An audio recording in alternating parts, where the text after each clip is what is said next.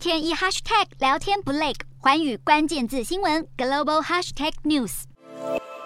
美国总统拜登走出直升机，在周末返抵白宫，画下他四天中东行的休止符。可惜有不少政界人士与学者评论，拜登这次出访的成效几乎是微不足道。尤其拜登与沙乌地阿拉伯王储沙尔曼见面时碰拳打招呼，碰出了一大波批评声浪。就连美国左翼政坛老将桑德斯都直言不讳。事件导火线起于华盛顿邮报记者哈绍吉在沙国被谋杀，如今华盛顿邮报执行长也批评拜登的行为很可耻。此外，沙国开放以色列飞机飞越领空，虽然是拜登此行的少数成果之一，但沙国外长费瑟表示，这项决定跟以色列毫无关联，也不是两国关系进展的征兆。针对中东行的大重点，也就是白宫想说服沙国增产石油，拜登却在双方会谈后表示，还要再过几周才能看到具体成果，但目前并不清楚成果会是什么。甚至沙国还在记者会中指出，石油其实不是本次波斯湾峰会的主题。这一连串表态都降低了外界期望。对于接下来能否有重大且正面的成果浮现，目前看法还很保守。